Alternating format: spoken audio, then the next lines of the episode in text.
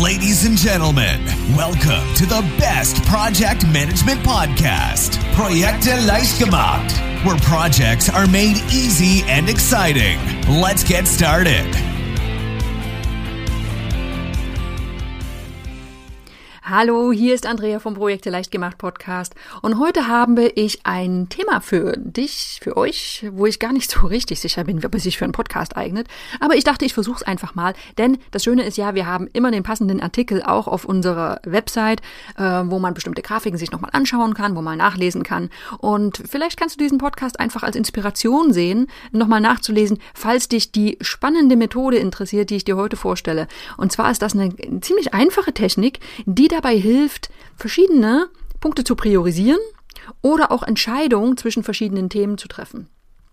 Na, ähm, wann immer du nicht genau weißt, was in welcher Reihenfolge abzuarbeiten ist oder welche Themen gerade wichtig sind oder wenn du vielleicht Ideen gesammelt hast und du willst rausfinden, hey, welche ist, was sollte ich denn jetzt am ehesten nachverfolgen oder du dich einfach zwischen verschiedenen Alternativen entscheiden musst, dann gibt es den sogenannten paarweisen Vergleich. Und genau darüber sprechen wir heute und ich zeige dir oder gebe dir einen groben Überblick, wie diese Methode funktioniert. Also, was ist der paarweise Vergleich? Klingt relativ simpel äh, und der Name ist auch Programm. Also es werden ganz einfach verschiedene Kriterien paarweise miteinander verglichen und entschieden, welches von diesen beiden wichtiger ist. So, und jetzt hast du eine ganze Menge von Kriterien und wenn du das, diesen Vergleich für alle möglichen Kombinationen durchführst, dann kommt so eine Art Rangfolge raus und mit der kannst du dann weiterarbeiten. Das klingt jetzt vielleicht noch ein bisschen zu abstrakt, also schauen wir uns jetzt mal genauer an, wann diese Methode nützlich ist. Also, wann, wann solltest du diesen paarweisen Vergleich einsetzen oder wann kannst du ihn einsetzen? Ja, also prinzipiell ist sie sehr universell. Also gibt ganz viele Einsatzzwecke, wo du sie gut verwenden kannst. Ähm, allgemein hilft sie dir besonders dann, wenn du verschiedene Alternativen oder Kriterien ordnen musst, die nicht eindeutig messbar sind. Ne? Also wenn irgendwo Zahlen dahinter liegen, äh, dann ist es ja oft relativ simpel zu sehen, was jetzt, was jetzt besser oder was höher priorisiert ist. Also hier geht es darum, wenn du vielleicht verschiedene Alternativen hast, wo du diese Messung nicht so einfach durchführen kannst. Machen wir mal ein Beispiel. Du hast mit deinem Team oder auch allein ein Brainstorming durchgeführt und hast jetzt eine ganze Menge Ideen und willst die jetzt ausdünnen, willst also die wichtigsten identifizieren. Oder auch, du hast eine ganze Liste von Punkten, die müssen erledigt werden und du musst die priorisieren. Ne? Also es, oder es stehen Aufgaben an und da musst du eine Wichtigkeit äh, herausfinden. So, jetzt kannst du natürlich all diese Entscheidungen, also das Ausdünnen von Ideen oder auch eine Priorisierung, das kannst du vom Bauchgefühl her machen. Das geht wahrscheinlich vielleicht nicht, das geht vielleicht am schnellsten. Aber manchmal musst du ja vielleicht deine Entscheidung vor dir selbst oder auch für anderen ein bisschen fundierter begründen. Oder dein Bauch streikt vielleicht auch, ne? Und will gerade keine Entscheidung treffen und braucht eine Hilfestellung. Ja, also dann ist es jedenfalls an der Zeit, den paarweisen Vergleich zumindest mal in Erwägung zu ziehen. Damit jetzt noch konkreter wird, wie funktioniert denn diese Methode? Also, wir machen ein Praxisbeispiel, überhaupt nicht projektrelevant, aber zumindest so, dass es jeder versteht. Stell dir vor, du möchtest dir einen Hund anschaffen. Ich persönlich liebe Hunde. Wir haben äh, zwei Hunde, zwei sibirische Huskies, äh, die heute aber gar nicht in der Liste vorkommen, sondern in diesem Praxisbeispiel äh, ist die Frage, ähm, welche von den fünf Hunderassen soll es denn werden? Also, jetzt hast du vielleicht ein Brainstorming durchgeführt und es ist eine Auswahl rausgekommen. Also, deine Lieblingshunde, stell dir vor, sind Pudel, Mops, Bernhardiner, Border Terrier und Schäferhund. So, das sind jetzt nur fünf Alternativen. Das macht die Erklärung einfach ein bisschen anschaulicher. Du kannst sie aber natürlich auch bei mehr Alternativen einsetzen. So, ab jetzt wird's für dich als Zuhörer vielleicht ein bisschen hakelig. Deswegen empfehle ich dir äh, nochmal dann später auch in den Show Notes den, den Artikel aufzurufen. Dann kannst du es dir einfach nochmal anschauen. Ich versuche es trotzdem so gut wie möglich zu erklären. So, du hast jetzt also deine fünf Alternativen, die trägst du untereinander in der Liste ein. Das sind also fünf Zeilen. Und dann baust du eine Matrix auf. Du baust also noch fünf Spalten auf, wo die Alternativen auch nochmal stehen. So, und jetzt hast du solche, äh, solche Kreuzungspunkte. Und in jedem dieser Punkte, da hast du ja jetzt ein Paar. Ne? Also du hast zum Beispiel die Paarung, die Paarung zwischen Pudel und Mops. Oder du vergleichst Schäferhund und Border Terrier miteinander. So, und das ist eben genau der Kern der Methode. Paarweiser Vergleich. Du vergleichst die einzelnen Optionen jeweils paarweise. Du nimmst dir also ein Paar raus aus dieser Matrix und stellst dir die Frage, ist der, der Zeilenwert, ne, also das, was links in den Zeilen steht, ist der weniger wichtig, gleich wichtig oder wichtiger als der Spaltenwert? So, und dafür gibt's dann jeweils Punkte. Ne, wenn er weniger wichtig ist, dann gibt's gibt's null Punkte. Also wenn links der Pudel steht und ähm, der Schäferhund äh, äh, und der Schäferhund in der Spalte, ähm, dann ist vielleicht der Zeilen der Pudel weniger wichtig. Also gibt's eine Null. Ne? Wenn der Pudel gleich wichtig wie der Schäferhund ist, dann gibt's eine Eins und wenn er wichtiger ist, dann gibt's eine Zwei.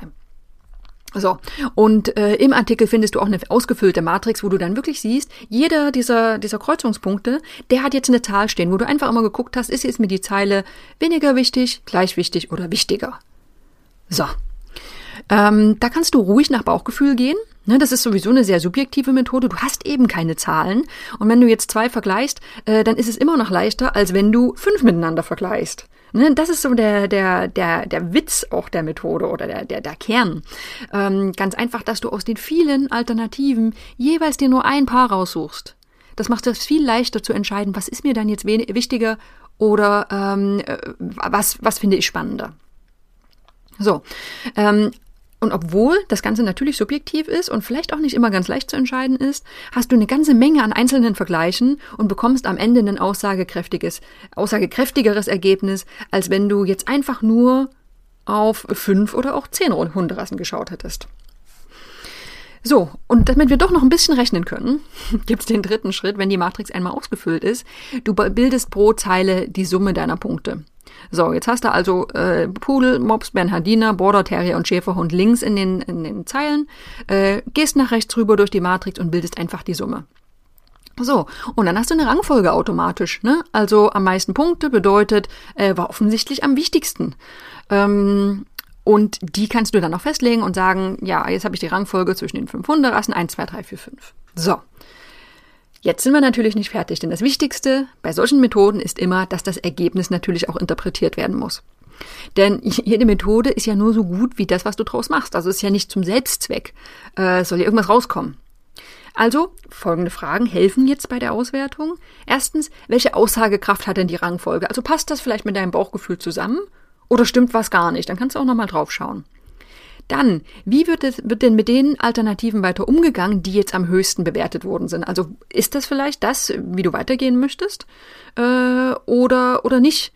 Ähm, wollt ihr nochmal eine andere Methode versuchen? Zum Beispiel äh, die Nutzwertanalyse, um nochmal genauer mit gewichteten Kriterien zu analysieren. Auch dazu kann ich nochmal in den Show Notes verlinken. Jetzt gibt es in diesem Beispiel, äh, ich werde jetzt nicht jede einzelne Punktzahl vorlesen, aber im, im Hundebeispiel, da haben jetzt die, die kleinen Hunderassen besser abgeschnitten. Das ist also so das Grundergebnis, was rausgekommen ist. Allerdings gibt es zwischen den kleinen Hunderassen, dem Mops und dem Border Terrier jetzt ein sehr knappes Ergebnis. Es ist nur ein Punkt Unterschied. Und da kann man dann einfach nochmal genauer analysieren. Ne? Und dafür ist der paarweise Vergleich dann eben auch nicht gedacht, dass er die eindeutige, perfekte Antwort gibt, sondern er ist zum Ausdünnen gedacht, zum, zum, zum Vorpriorisieren. So, Klingt jetzt vielleicht nicht so einfach, ist aber relativ simpel. Ne? Also greif dir immer zwei, zwei Kriterien raus, vergleiche sie miteinander und vergib Punkte, summiere die am Ende aus. Ähm, ein paar Tipps dazu, damit es noch, noch leichter anwendbar ist und auch nicht zu kompliziert. Erstens, die Matrix sollte nicht zu groß sein. Also wenn du jetzt ähm, 20 Kriterien miteinander vergleichen musst, also dann ist es schon, dann ist es schon anstrengend. Ähm, dann ist die Matrix auch nicht mehr übersichtlich und es fällt sehr schwer, Einzelentscheidungen zu treffen. Es geht, aber ja, also ne, halt es ein bisschen in Grenzen. Falls du ein bisschen strenger mit dir sein möchtest und du immer zu einer Bewertung von eins tendierst, also eins bedeutet zur Erinnerung, ist gleich wichtig, ne, dann kannst du auch die eins einfach weglassen. Weil es ist natürlich klar, wenn du, wenn du die Möglichkeit hast, zwischen weniger wichtig, gleich und, ähm, und wichtiger zu unterscheiden, dann tendiert man manchmal zur Mitte, wenn man sich nicht ganz sicher ist. Ne? Wenn du die weglässt, dann bist du gezwungen, dich zu entscheiden. Ähm, das Ganze wird ein bisschen eindeutiger und es kann dabei helfen, einfach noch zu einem, zu aussagekräftigeren Ergebnis zu kommen. Ja, wenn du sie im Team anwendest, die Methode, dann ist das Ganze noch spannender. Dann solltest du die, ähm, also die, die Matrix unabhängig voneinander ausfüllen lassen und die Ergebnisse danach aufsummieren. Und dann könnt ihr mal gucken, was da rauskommt. Das ist oft sehr spannend. Ja, Das ist er. Das ist der paarweise Vergleich. Sehr simple Methode. Die kannst du immer dann nutzen, wenn du eine Rangfolge erstellen äh, möchtest oder eine Auswahl treffen möchtest zwischen verschiedenen Alternativen. Ähm, wichtig zu wissen einfach, hier geht es nicht um eine exakte Wissenschaft. Hier geht es nicht um Zahlen. Äh, es ist vielleicht, vielleicht eine Methode, um einfach ein bisschen Klarheit zu bringen, ne, Bauchgefühl zu unterstützen und ist ein sehr, sehr gutes Hilfsmittel bei Entscheidungsschwierigkeiten. Und das ist doch schon mal eine richtig gute Sache. Im Artikel, den ich verlinke, gibt es auch eine kostenlose Vorlage. Ähm, erstens kannst du im Artikel eben das Beispiel nachvollziehen, da wird es nochmal ein bisschen anschaulicher. Die Vorlage äh, kannst du dir auch kostenlos runterladen und dann kannst du einfach mal selbst spielen und gucken, wie sich die Methode für dich bewährt. Ja, und wenn du jetzt das Gefühl hast, Mensch, also ich muss so viele Entscheidungen treffen in meinem Projekt und ich fühle mich geringfügig überfordert, dann lege ich dir wie immer sehr gern unsere Projektmanagement-Ausbildung bei der ITTP ans Herz.